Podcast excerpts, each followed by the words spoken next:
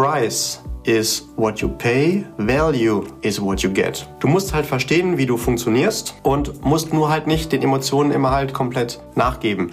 Nach jedem Winter, ganz überraschenderweise, kommt irgendwann auch wieder der Sommer. Wir wissen halt nicht genau, wann das ist, aber du brauchst halt im Winter nicht Angst haben, dass dir irgendwas Brennholz ausgeht, äh, weil es halt unfassbar kalt wird. Das dreht halt auch wieder.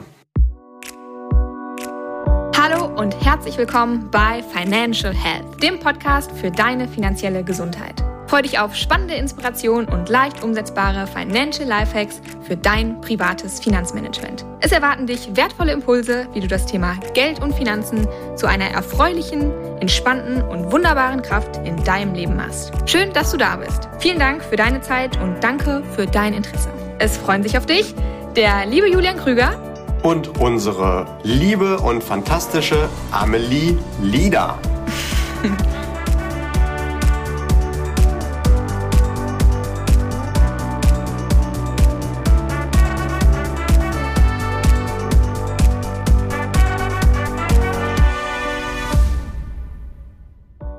Ja, hi Julian, hi lieber Listener. Wir, wir sind zurück. Wir sind finally back. Es ist ein bisschen Zeit ins Land gegangen zwischen unserer letzten Folge und dieser. Was soll ich sagen? Der feine Herr Krüger war ein paar Wochen im Afrika-Urlaub, dann war er ein bisschen krank, dann habe ich noch ein Staatsexamen geschrieben. Ähm, es kam einfach das Leben dazwischen, aber jetzt sind wir zurück. Julian hat auch ein bisschen Haare im Gesicht gekriegt seit der letzten Folge, ich Gott sei Dank nicht. Ich würde sagen, wir legen einfach mal direkt los mit der nächsten Folge. Wir haben ganz, ganz viele Themenwünsche bekommen und natürlich unsere eigene Liste ist auch ganz lang. Insofern ist es ein, uns ein bisschen schwierig, äh, schwierig gefallen, schwer gefallen. Womit fangen wir heute an? Wir rocken die Liste einfach mal runter. Julian, welche Folge haben wir heute vorbereitet? Heute gucken wir uns mal an, wie sollten wir uns eigentlich in Krisen an den Finanzmärkten verhalten? Also was empfiehlt sich im Umgang mit Geld, wenn es an den Finanzmärkten mal raues Fahrwasser gibt? Ja, okay, prima. Und warum machen wir denn diese Folge? Tatsächlich aus zwei Gründen. Erstens hat sich mein lieber Freund und Kollege Jan gewünscht, dieses Thema einfach mal anzugehen. Und äh, wenn der sich das wünscht, machen wir es natürlich auch. Und damit natürlich auch die ganz herzliche Einladung an dich, lieber Podcast-Listener. Wenn du auch mal einen Wunsch hast für ein Thema, komm einfach auf uns zu. Und was mir da gerade noch einfällt, als weitere Ergänzung, ich wurde schon ein paar Mal gefragt, warum sagen wir eigentlich Podcast-Listener und nicht Hörerinnen? Aus dem einfachen Grund, erstens ist es ein Wort, was nicht jeder verwendet. Das macht es uns so ein bisschen unique und man erkennt uns wieder, dass du gerade bei uns im Podcast bist. Und zweitens, ähm, tatsächlich macht es uns das ein bisschen einfacher mit dem Gendern, weil wenn wir jedes Mal sagen Hörer und Hörerinnen oder HörerInnen, dann sind wir so ein bisschen raus aus dem Thema, über das wir eigentlich sprechen wollen, vom Fokus. Und deswegen sagen wir einfach Listener. Das ist nämlich Englisch und zumindest nach meinem Kenntnisstand ist das da so. Da wird im Geschlecht nicht unterschieden. Und äh, egal welchem Geschlecht du jetzt angehörst, wir freuen uns, dass du da bist. Und genau so wie du bist, bist du gut. Genau, also das ist der erste Grund für diese Folge. Und der zweite ist natürlich vor allem, wir befinden uns jetzt gerade im Juni 2022 und wir haben ein gewisses Potenzial für eine Krise in der Weltwirtschaft. Wir sind seit Jahresanfang, wo die Finanzkurse noch deutlich höher standen, schon um rund 20 Prozent runtergekommen. Also von einer Mini-Krise kann man schon sprechen.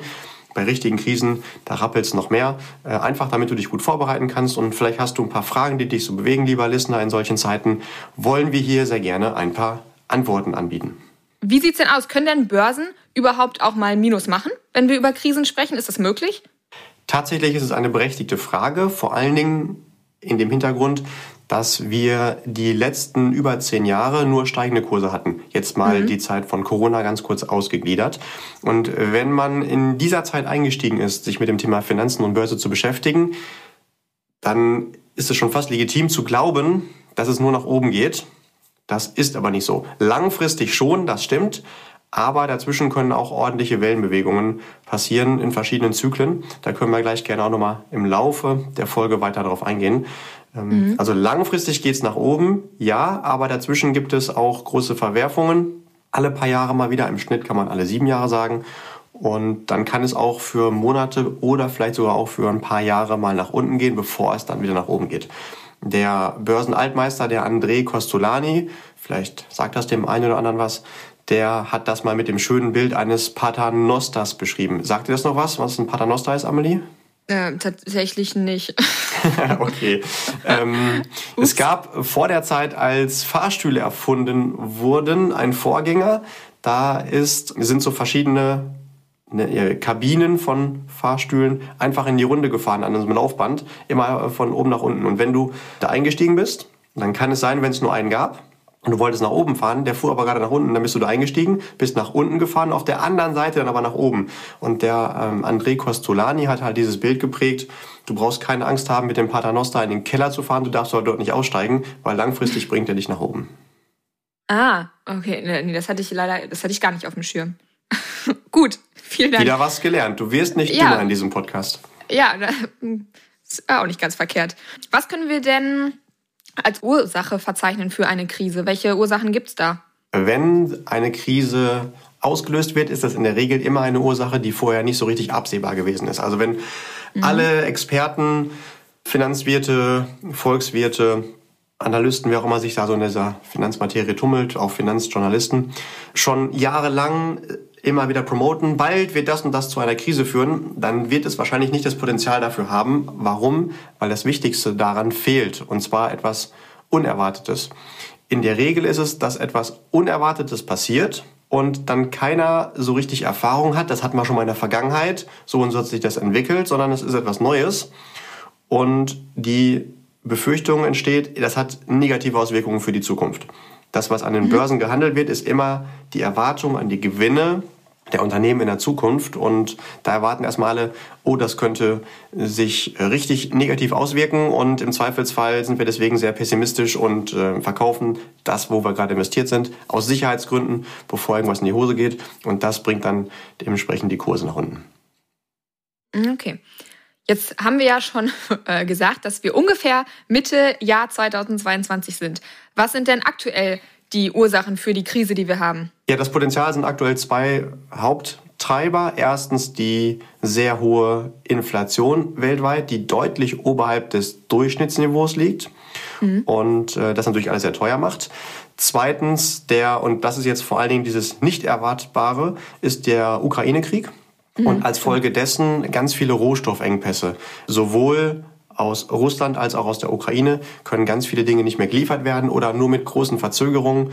Und das hat natürlich Einfluss auf viele Lieferketten, wenn Rohstoffe in irgendwelche Halbprodukte nicht eingebaut werden können und die sich dann verzögern oder alternative neue Lieferketten, neue Lieferanten weltweit gesucht werden müssen.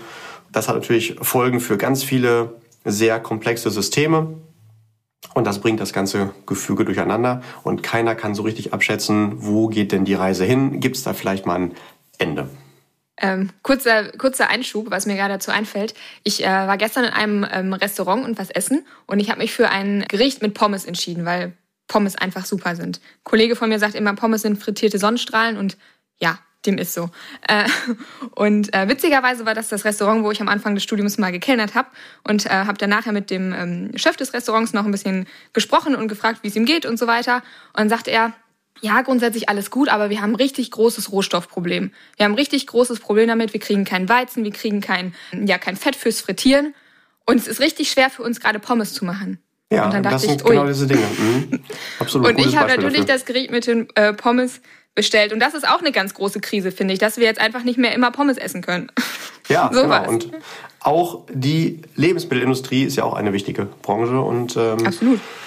Die Ukraine wird nicht ohne Grund auch als Kornkammer Europas bezeichnet. Also ja. ähm, die ist ja unfassbar groß und äh, hat riesige Felder, wo halt auch sehr viel von den Soft Commodities, also wie zum Beispiel Weizen oder auch Kartoffeln, dann angebaut wird. Und das fehlt dann erstmal und dann müssen entweder alternative Lieferketten gefunden werden oder äh, ja, man hat einfach weniger zur Verfügung und das führt natürlich zur Verwirrung. Und nicht nur im Bereich ja. Lebensmittel, in ganz, ganz vielen Bereichen. Ne? Auch ähm, ja. natürlich zum Beispiel in dem Bereich äh, Öl oder Gas, wo das zum Beispiel dann nicht aus der Ukraine, aber aus Russland kommt.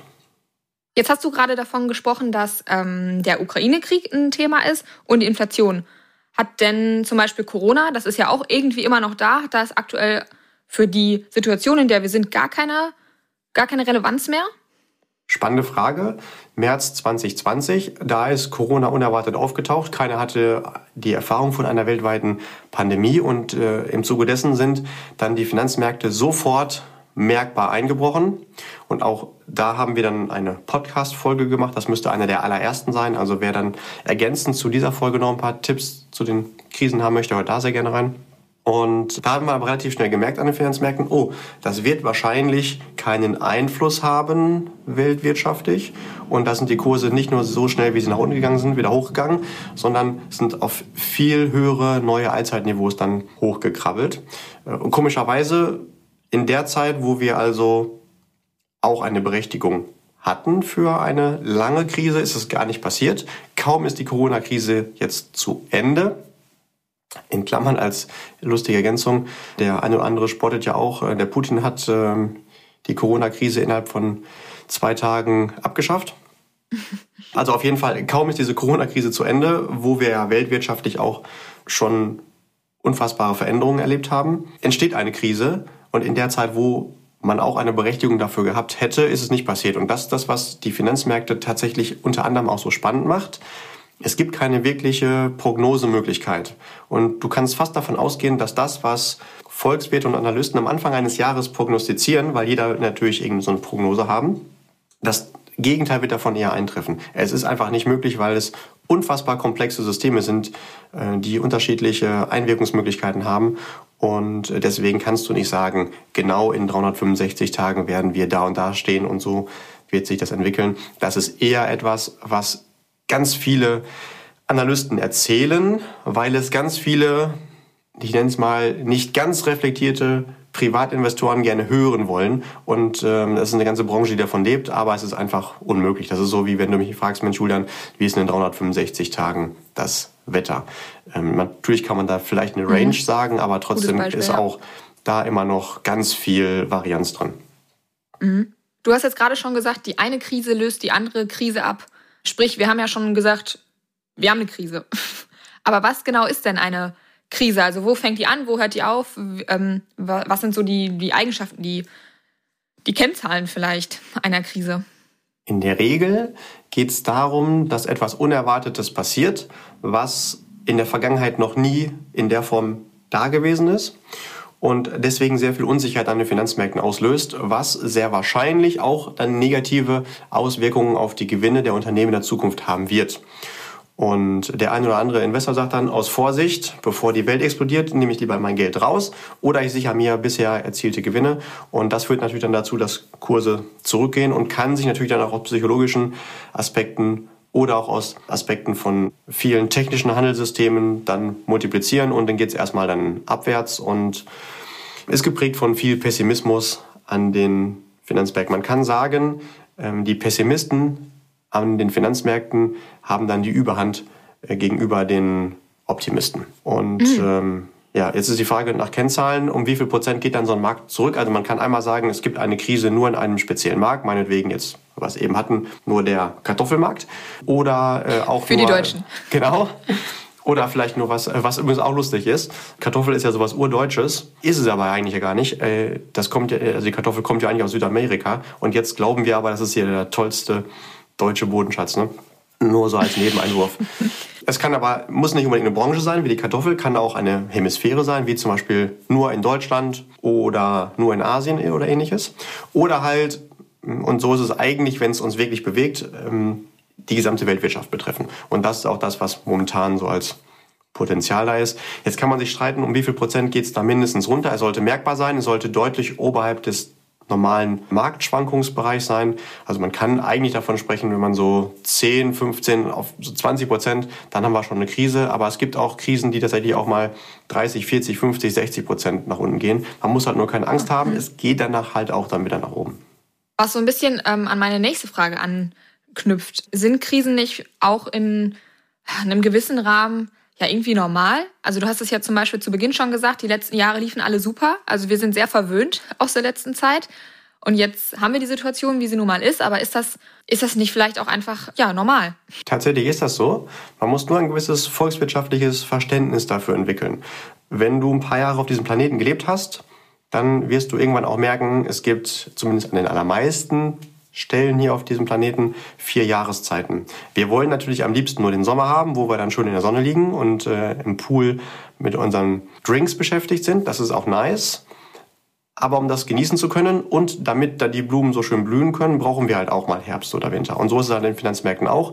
Da haben wir nur andere Zyklen. Das ist nicht genau in einem Jahr, in 365 Tagen wie bei dem Wetter, sondern ja, im Schnitt kann man sagen, alle sechs, sieben Jahre kommt mal so, ein, so eine Krise, aber die ist nicht immer normal verteilt. Also es kann auch mal nach zwei Jahren sein, kann auch mal zehn Jahre Pause sein. Wenn wir jetzt zum Beispiel die Corona-Krise als Mini-Speed-Krise, Krise, genau, Krise äh, mal äh, definieren würden, dann haben wir seitdem erst zwei Jahre. Und davor hatten wir dann aber ungefähr zehn Jahre. Jetzt kann man natürlich gucken, zehn Jahre und zwei Jahre sind zwölf Jahre. Durch zwei, um den Schnitt zu bilden, sind wir wieder bei sechs bis sieben Jahren. Also das kommt schon ungefähr hin. Ah ja. Mhm.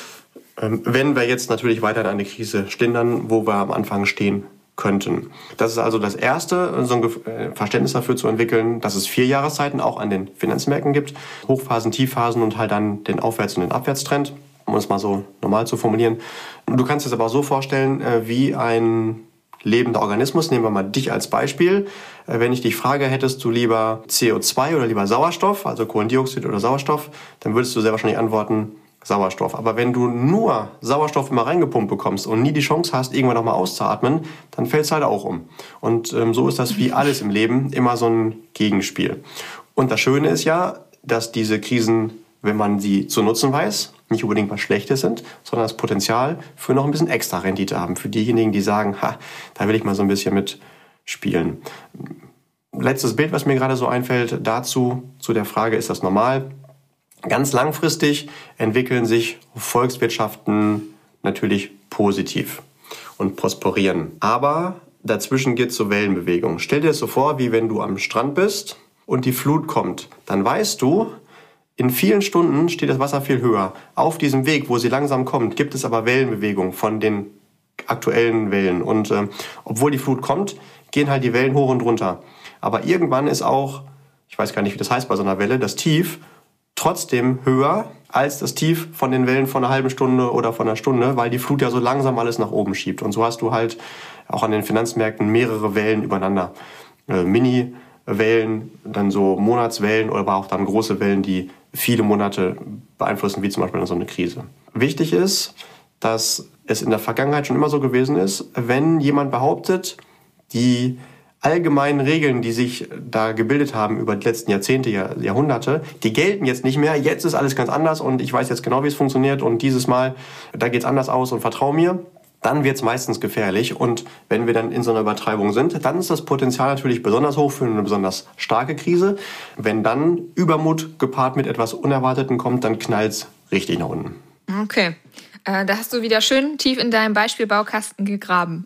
Sehr schön. Mhm.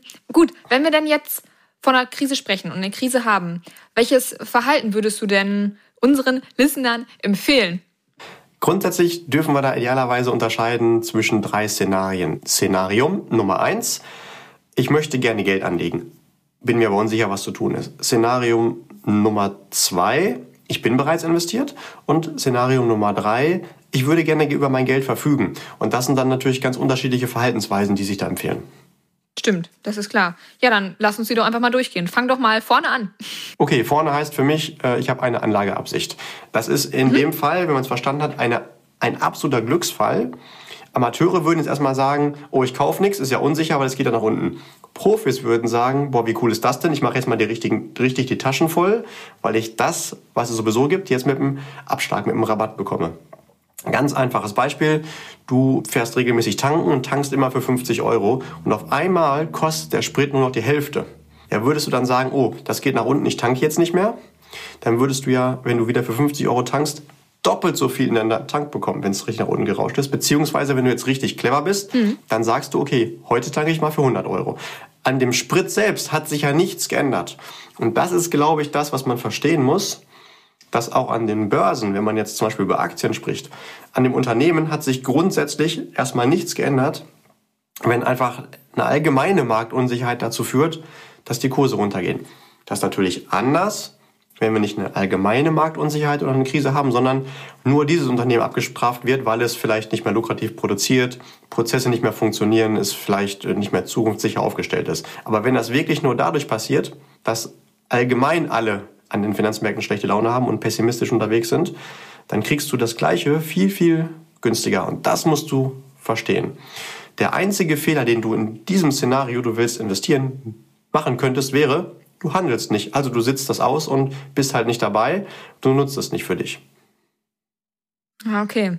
Ja, das ist ja immer, das ist, glaube ich, das, das Große, was man verstehen muss, ne? Dass man, dass man dann nachschießt. So nach dem Motto. Ja, müssen ist ein ähm, großes Wort. Man muss das natürlich nicht verstehen. Man darf es aber, wenn man äh, das Potenzial, was da drin liegt, für sich heben möchte. Stimmt. Julian vermeidet immer das Wort müssen. Und es ist, es ist immer alles nur ein Dürfen. ja, ich finde das viel entspannter. Äh, also zum Beispiel ja, das, das ist auch total schön. Das muss ich mir noch aneignen. Das, das darf ich mir noch aneignen. Noch, genau. So was. Also bei mir Gut. ist wirklich so, ähm, dann poppt bei mir auf, oh, du musst gleich noch den, nee, nicht du äh, und auch nicht du musst, du musst gleich nicht den Müll rausbringen, sondern ich, also ich, weil ich übernehme die Verantwortung für mich selbst und ich darf das, dann gibt es viel mehr Leichtigkeit und dann freue ich mich, boah, wie cool ist das denn, ich darf den Müll rausbringen. Ähm, jetzt als bisschen übertriebenes Beispiel, aber grundsätzlich äh, gibt das schön ein bisschen Entspannung ins Leben und das mag ich. Okay, also sagst du aber, um das nochmal ähm, zu, zusammenzufassen, würdest du jetzt nicht sagen, okay, wir lassen alles so als Empfehlung, sondern du würdest sogar sagen, dass man was nachschießen darf. Ja, für diejenigen, die jetzt schon investiert sind, also Szenario Nummer zwei, mhm. Mm, da muss man natürlich erstmal ganz klar klären, jetzt gehen die Anlagen, in denen ich da bin, runter und es verunsichert mich, verständlicherweise. Da kommt natürlich erstmal die Frage auf, habe ich mich da falsch entschieden? Wird mein ganzes Geld weg sein? Ähm, das wäre komisch, wenn diese Fragen nicht aufkommen. Mhm. Ähm, als allererstes muss man dann sich die Frage stellen, war meine Entscheidung denn die richtige? Also habe ich das richtige Produkt gewählt? Das ist vielleicht nicht immer nur selbst zu beantworten, kann man gegebenenfalls natürlich einen Profi dann mal zu Rate nehmen, der dann Feedback gibt. Und wenn man aber feststellt, das Produkt ist grundsätzlich das Richtige, ist es überhaupt nicht schlimm, dann muss ich einfach nur warten, denn ich werde mich natürlich bei dieser Entscheidung, ich gehe in diese Anlage, auch mit dem Anlagehorizont dieses Produktes beschäftigt haben. Beispiel, du gehst jetzt in die Aktienmärkte, zum Beispiel über einen gut gemanagten Aktieninvestmentfonds, was mein persönlicher Tipp ist. Dann hast du dann Anlagehorizont von mindestens sechs, sieben Jahre, idealerweise sogar zehn Jahre aufwärts. Und wenn jetzt nach drei Jahren das Ganze einmal nach unten geht, dann solltest du gar nicht gucken, wo steht's gerade, also oben oder unten, weil dann dein Anlagehorizont noch gar nicht erreicht ist. Also du darfst das noch gar nicht bewerten. Ganz einfaches Bild, du pflanzt mit ein paar Samen eine Blume. Äh, machst du ganz liebevoll, steckst die in die Erde, suchst den besten Platz natürlich vorher aus, äh, packst da ein bisschen Wasser drauf, sorgst dafür, dass die Sonne schön drauf scheint und am nächsten Tag guckst du, freust dich auf die Blume mit der Blüte und merkst, da ist noch gar nichts. Also man muss verstanden haben, was mhm. braucht welche Zeit. Und äh, wenn wir also wissen, es war das richtige Produkt mit dem richtigen Anlagehorizont und den habe ich aber noch nicht erreicht, dann kann ich es halt gar nicht bewerten. So ein bisschen ja. so wieder mit den vier Jahreszeiten. Wenn wir wissen, oh, oder sehen, es kommt jetzt gerade der Winter, dann kann man natürlich Angst haben, wenn man da noch kein Gefühl für entwickelt hat. Oh, es wird immer kälter und es dauert jetzt noch zwei, drei Jahre, dann sind wir alle erfroren. Weil wir bei minus 5000 Grad sind oder so. Keine Ahnung, es gibt ja irgendwo auch so einen Nullpunkt. Kälter kann es nicht werden, glaube ich. Äh, Physik ist bei mir schon ein bisschen her, aber jetzt nur bildlich gesprochen. Weil es immer kälter wird, schließen wir darauf, es geht immer noch weiter runter. Aber weil wir wissen, das sind normale Zyklen. Irgendwann kommt der Frühling, dann wird es auch wieder wärmer, haben wir halt keine Angst. Und dieses Verständnis dafür, das ist halt ganz wichtig. Und wenn ich jetzt investiert bin, so wie du es eben angesprochen hast, und auch davon profitieren will, dann kann man natürlich sagen, ähm, ich verbillige, wie immer schon die Finanzexperten sagen. Also ich kaufe nochmal nach zu günstigeren Kursen oder leiste Sonderzahlungen mhm. oder ähnliches. Wie gesagt, nur dann, wenn das Produkt grundsätzlich gut ist und ich auch aus heutiger Sicht wieder für die neue Anlage natürlich auch wieder diesen empfohlenen Anlagehorizont mitbringen kann. Mhm. Wenn ich jetzt in Sparplänen bin, was sowieso immer gut ist, um langfristig von diesen Schwankungen zu profitieren, weil ich dann Durchschnittseintrittskostenpreis habe, nennt sich auch Cost-Average-Effekt. Dann ist es sogar so, dass wenn es runtergeht, du erstmal noch warten solltest, beziehungsweise du einfach sagst, äh, ich erhöhe meine Sparrate.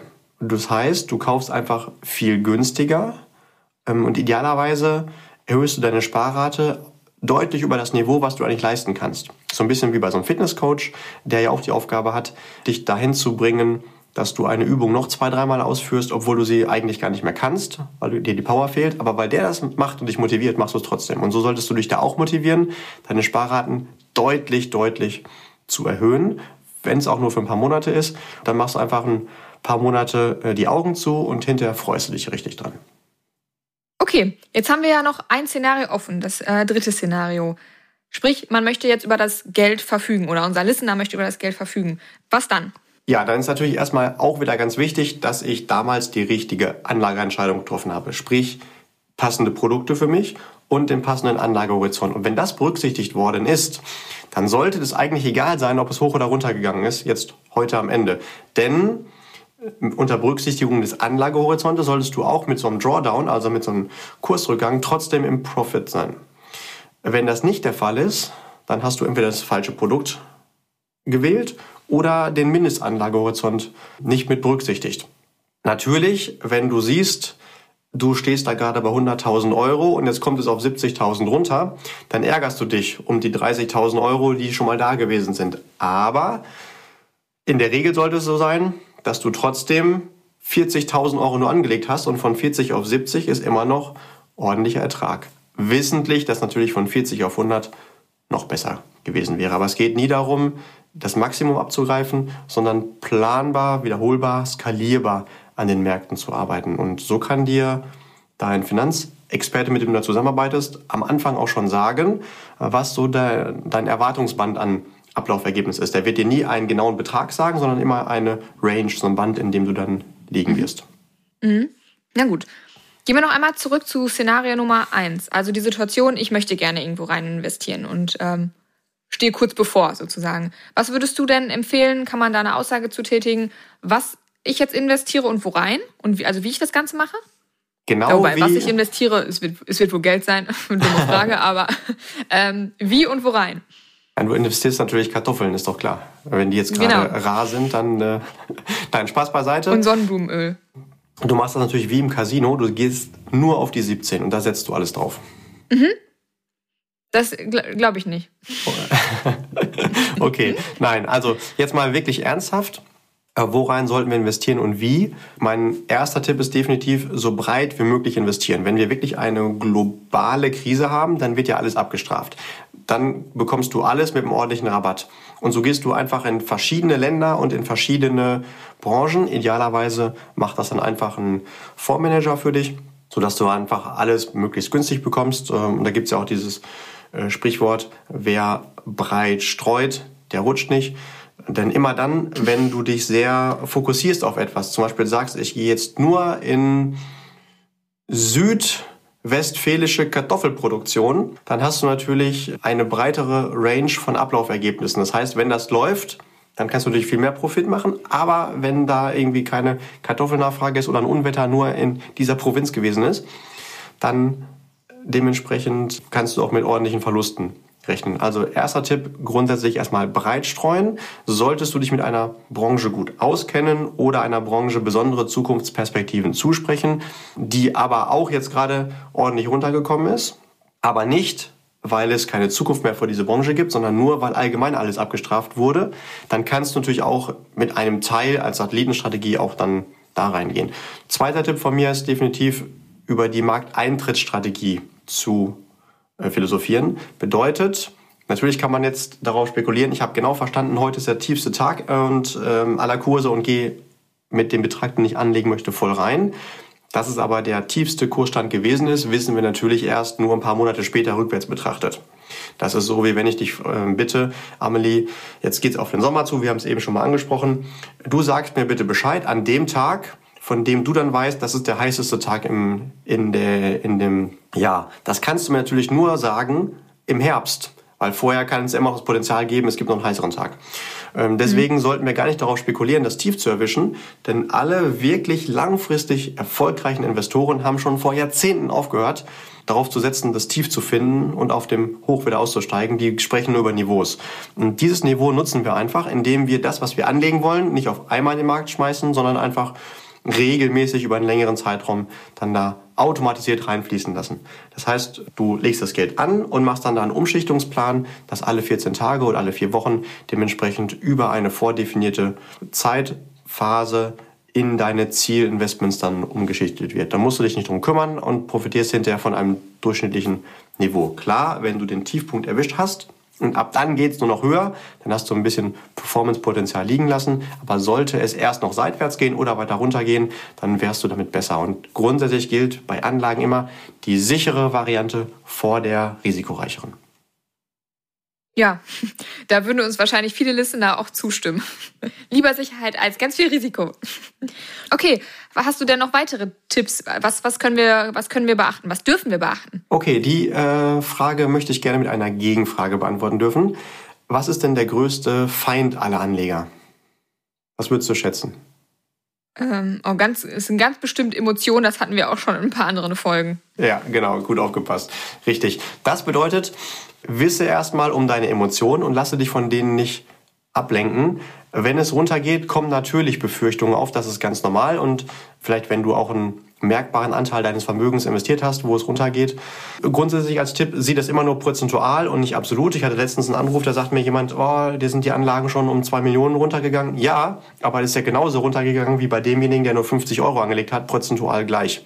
Also bewerte das nicht naja. Mhm. ähm, absolut, sondern immer prozentual. Und dann lass dich halt nicht von irgendwelchen Nachbarn wild machen oder von den Medien und schon gar nicht von Crash-Propheten.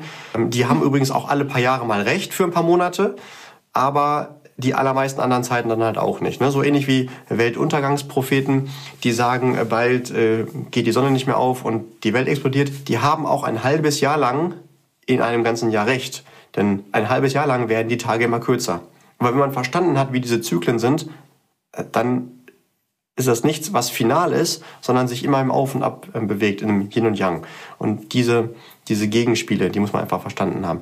Warum gibt es aber so viele äh, Zeitschriften, äh, die dann sagen, und die Welt geht jetzt unter und alle Welt sind alle pleite? Das zieht halt Aufmerksamkeit auf sich, sprich Auflage. Die verdienen über den Verkauf von schlechten Medien ihr Geld. Und da darf man sich nur nicht beeinflussen lassen. Du musst nur wissen, dass du grundsätzlich in den richtigen Dingen gut aufgestellt bist und dass die halt Wellenbewegungen unterliegen. Das wäre auf jeden Fall so mein wichtigster Tipp. Und ansonsten, mhm. mhm. ein zweiter äh, Tipp, den, äh, gilt, der gilt ja grundsätzlich immer, wenn du dir irgendwie da unsicher bist, dann hol dir doch einfach Unterstützung von einem Berater, von einem Coach, von einem Finanzmentor, was auch immer. Also jemanden, der dir zuhört, was deine Befürchtungen sind und dich da wieder ein bisschen aus der Metaebene abholt. Idealerweise ist natürlich derjenige, mit dem du zusammenarbeitest, auch derjenige, der Erfahrung mitbringt und nicht auch sagt, oh, ich bin auch genau seit zwei Wochen erst in der Branche unterwegs, habe es auch noch nie erlebt, ich glaube, die Welt geht unter, sondern das ist dann jemand, der schon mehrere von diesen Phasen mitgemacht hat und gesagt hat, ich kenne diese verschiedenen Jahreszeiten, keine Sorge, bald ist auch wieder Frühling.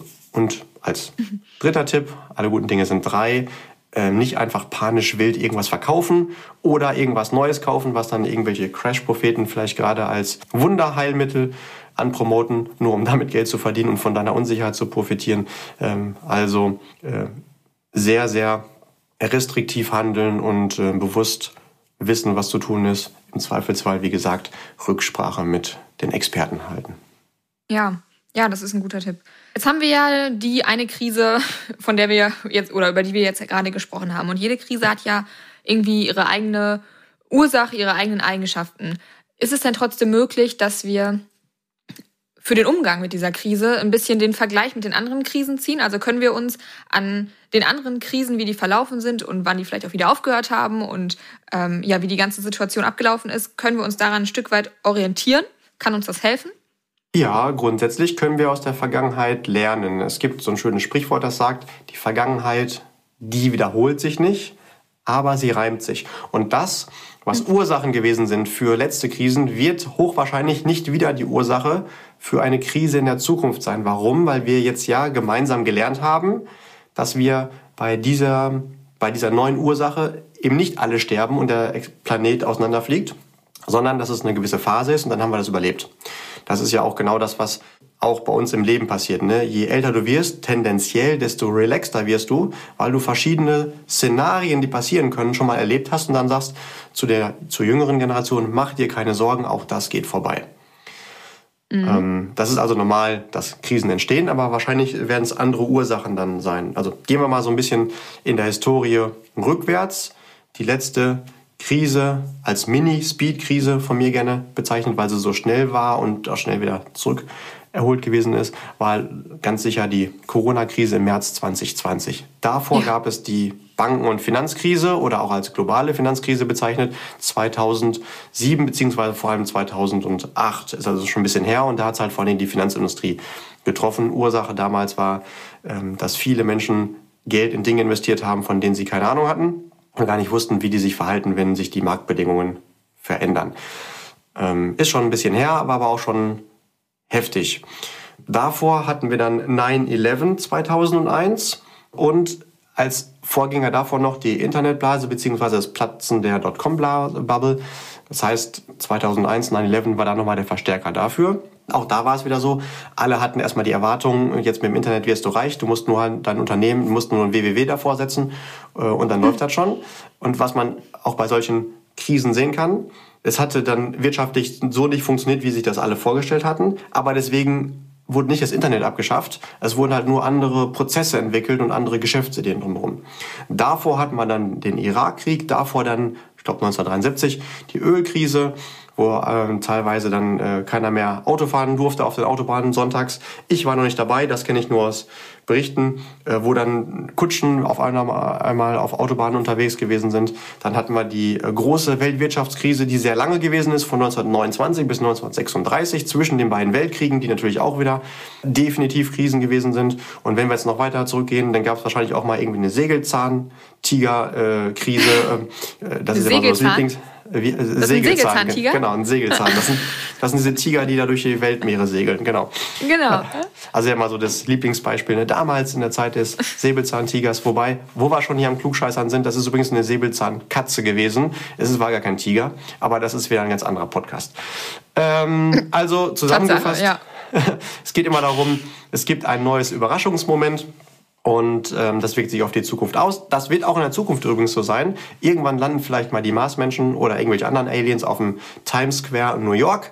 Äh, dann wissen wir auch nicht, sind die halt freundlich oder gefährlich. Wir werden es erstmal psychologisch hochwahrscheinlich äh, negativ interpretieren, dann ballern auch die ganzen Kurse wieder nach unten und dann merken wir, oh, die haben uns vielleicht neue Technologie mitgebracht, wie eine Beammaschine oder erneuerbare, äh, saubere Energien oder was auch immer, dann schnellen die Kurse wieder nach oben, weil das, was wir befürchtet haben, dass sie uns alle auffressen, passiert gar nicht, sondern es sind dann unsere guten Freunde. Und so gibt's halt immer wieder ähm, erstmal negative Erwartungen, die sich dann wieder ins Positive drehen.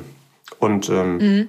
jetzt kommt wahrscheinlich von dir die Frage, ja, welche Erkenntnis haben wir dann daraus? Dann würde ich sagen, nach jedem Winter ganz überraschenderweise kommt irgendwann auch wieder der Sommer. Wir wissen halt nicht genau, wann das ist, aber du brauchst halt im Winter nicht Angst haben, dass dir irgendwann das Brennholz ausgeht, äh, weil es halt unfassbar kalt wird.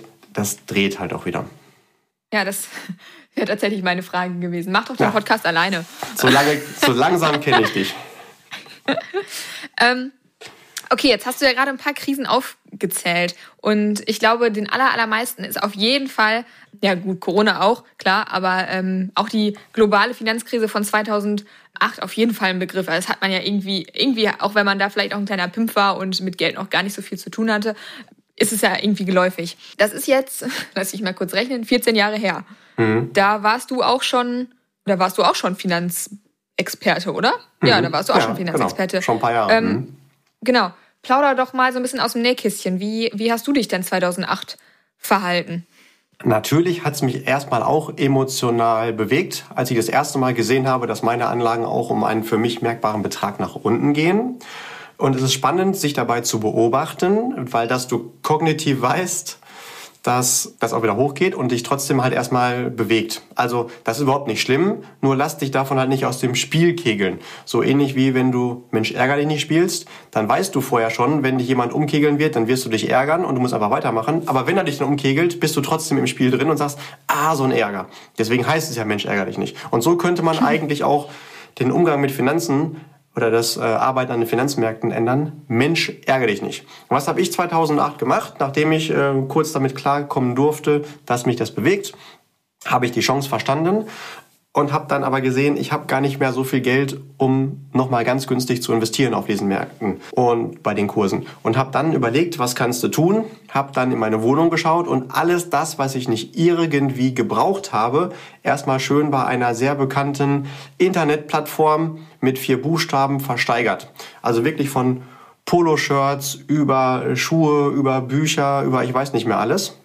Natürlich im Einzelnen nicht viel Geld gebracht, aber in Summe kam ein bisschen was zusammen und das habe ich natürlich dann alles unten bei diesen unfassbar günstigen Kursen investiert und habe zusätzlich in der Zeit auch mal für einige Monate auf Ausgaben verzichtet, auf private Ausgaben, die nicht unbedingt wirklich notwendig gewesen sind. Also wie zum Beispiel Urlaub oder mit dem Auto mal mit durchgedrücktem Gaspedal durch die Gegend fahren. Äh, essen gehen. Dir. Ja, genau. also alle diese Dinge. Also, dass ich geschaut habe, möglichst viel Investitionspotenzial aufzubauen und ja, wenn ich heute mit mal dem einen oder anderen zusammen in meine Depots reinschaue, dann fragen mich immer alle, wie kann das denn sein, dass ich da Anlagen habe, die 500 Prozent, 1000 Prozent, 1500 Prozent aufwärts erzielt haben. Das ist natürlich am einfachsten möglich, wenn du auf diesen günstigen Kursen einsteigst. Also du darfst halt nicht vergessen, wenn du Fußball spielst und auf einmal der gegnerische Torwart pinkeln geht, dann darfst du natürlich nicht sagen, oh, das ist natürlich jetzt äh, irgendwie ärgerlich, weil eigentlich muss da ein Torwart sein äh, und du den Ball in deiner eigenen Hälfte immer nur äh, hin und her spielst, dann musst du in den Dauersturm gehen und äh, so oft auf das Tor schießen, wie es nur geht. Weil wenn es besonders leicht ist, dann musst du auch wissen, das zu nutzen. Und Amateure sagen dann, oh, es funktioniert halt alles nicht mehr. Boah, das finde ich aber schon, äh, finde ich schon beeindruckend oder auch äh, beachtlich, dass man das so, wie sage ich es mal, ja schon richtig begriffen hat, wie man jetzt diese Situation nutzt und ja sich da auch so diszipliniert und ähm, die verschiedenen Möglichkeiten ergreift. Das finde ich total, finde ich total cool und total gut und dass man irgendwie auch die Möglichkeit nutzt mit den Sachen, die man hat und vielleicht äh, nicht irgendwie tatsächlich braucht. Also jeder hat ja irgendwie Krams im Schrank. Ja, dass man sich das zunutze macht. Ne, voll cool. Das führt uns tatsächlich wieder zurück zu meinem Lieblingsthema Psychologie, beziehungsweise hier natürlich angewandte Finanzpsychologie. Du musst halt verstehen, wie du funktionierst und musst nur halt nicht den Emotionen immer halt komplett nachgeben.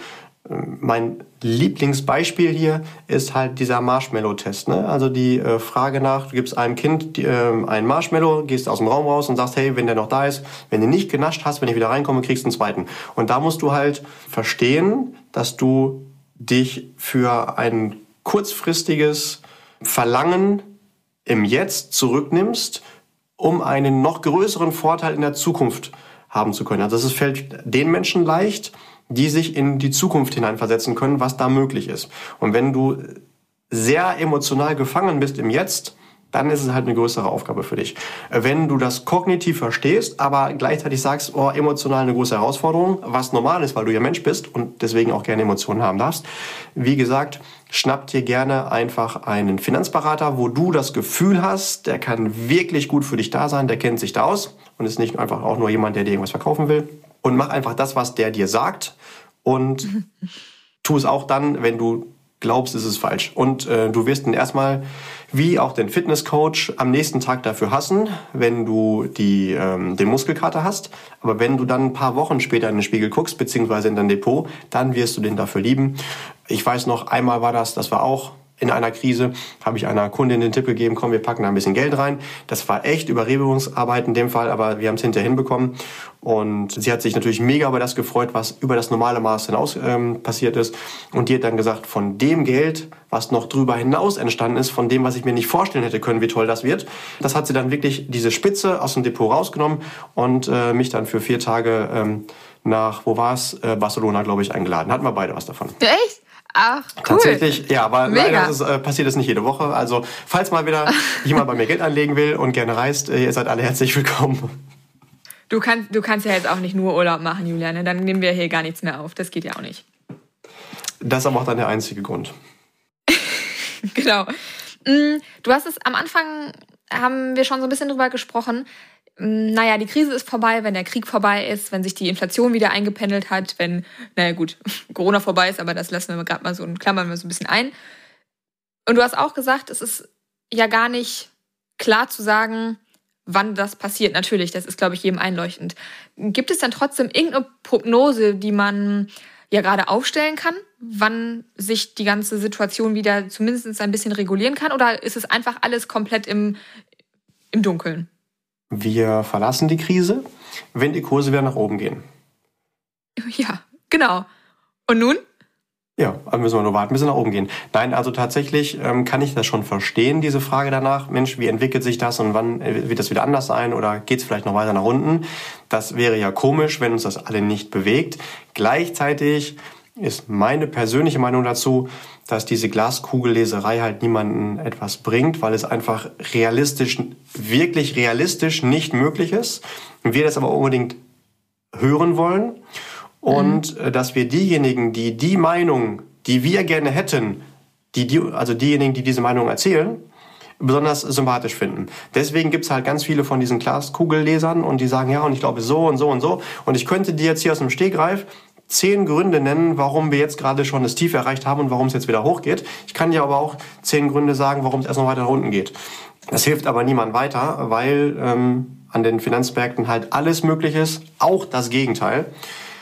Deswegen mache ich diese Zukunftsprognosen grundsätzlich nicht, weil ich es nicht für seriös halte, auch wenn es vielleicht vertrieblich funktioniert. Das Einzige, wo ich mir sehr sicher bin, ist, dass wir ganz langfristig, also über Jahre und vor allen Dingen aber über Jahrzehnte hm, gesprochen, da langfristig prosperieren werden. Also da geht die Weltwirtschaft weiter nach oben. Warum? Einmal durch den Grundkonsum. Solange wir existieren, konsumieren wir zum Beispiel Strom, Lebensmittel, Energie fürs Auto, äh, meinetwegen ähm, neues Handy, was auch immer. Und das sind natürlich Unternehmen, die das gewinnbringend produzieren und uns zur Verfügung stellen. Und dazu haben wir nicht nur den Grundkonsum, sondern wir haben in uns als Menschen, auch wieder psychologisch, das Bestreben nach Fortentwicklung. Irgendwann wurde mal ein Buchdruck empfunden. Äh, dann wurde irgendwann mal äh, meinetwegen das Internet und mobile Telefonkommunikation erfunden und vielleicht irgendwann mal die Beammaschine oder was auch immer. Und das ist das, was uns Menschen treibt. Und diejenigen, die das entwickeln und uns zur Verfügung stellen, die machen das natürlich auch mit einer Gewinnerzielungsabsicht und partizipieren auch davon. Zusammengefasst, wir haben immer den Grundkonsum und wir haben immer irgendeine Entwicklung, irgendeinen Fortschritt, weil wir immer noch angenehmer, länger und schöner, besser leben wollen, was ja auch okay ist und schön ist. Nur dadurch kommt automatisch halt auch, dass ähm, die Weltwirtschaft, dass Volkswirtschaften ähm, weiter wachsen und das aber trotzdem in Wellenbewegung. Mhm ja, ernüchternd. Wobei im Großen ist doch schön. Ganzen nicht. Also ist doch eine schöne ja, Aussicht, dass es nach oben geht. Aber man hätte natürlich schon gerne eine, eine gewisse Gewissheit. Also das alles so, ja, wir, wir müssen mal abwarten. Ist, das hätte man natürlich eigentlich gerne irgendwie anders, aber gut, so ist es. Ich verstehe es schon. So ist nicht. Kann ich schon begreifen. Okay, ich würde sagen, Julian, fass uns das, was du gerade so in der letzten halben Stunde hier munter erzählt hast, doch einmal kurz irgendwie knackig zusammen. Wie kann man es äh, kurz fassen? Gerne. Wenn ich auf die Uhr gucke, sind sogar schon ein paar mehr Minuten als eine halbe Stunde geworden. Äh, also da erstmal ganz lieben Dank fürs Dranbleiben, lieber Listener. Schön, dass du dich damit beschäftigst. Alleine, dass du dich hier einarbeitest in diese Themen, dir ähm, verschiedene Wissensimpulse äh, erarbeitest und äh, zuhörst, ähm, das wird dich schon langfristig deutlich erfolgreicher machen als andere Menschen im Umgang mit Geld versprochen. Also mach das weiter und hör natürlich auch gerne auch unsere weiteren Folgen der Zukunft und hör dir gerne, auch wenn du es noch nicht gemacht hast, die anderen Folgen an, die wir schon produziert haben, um dir viel Wissen aufzubauen. Gut, Zusammenfassung von heute. Ich glaube tatsächlich, das lässt sich ganz gut in einem Zitat zusammenfassen. Price is what you pay, value is what you get. Und diesen Satz, den darfst du dir gerne selber drei, vier, zehn, zwanzig Mal sagen und die richtig reinarbeiten, um den wirklich zu verstehen. Price is what you pay, Value is what you get. Und wenn du das verstanden hast, dann gehörst du zu den erfolgreichsten im Umgang mit Geld und wirst langfristig auf jeden Fall äh, von den Finanzmärkten profitieren können.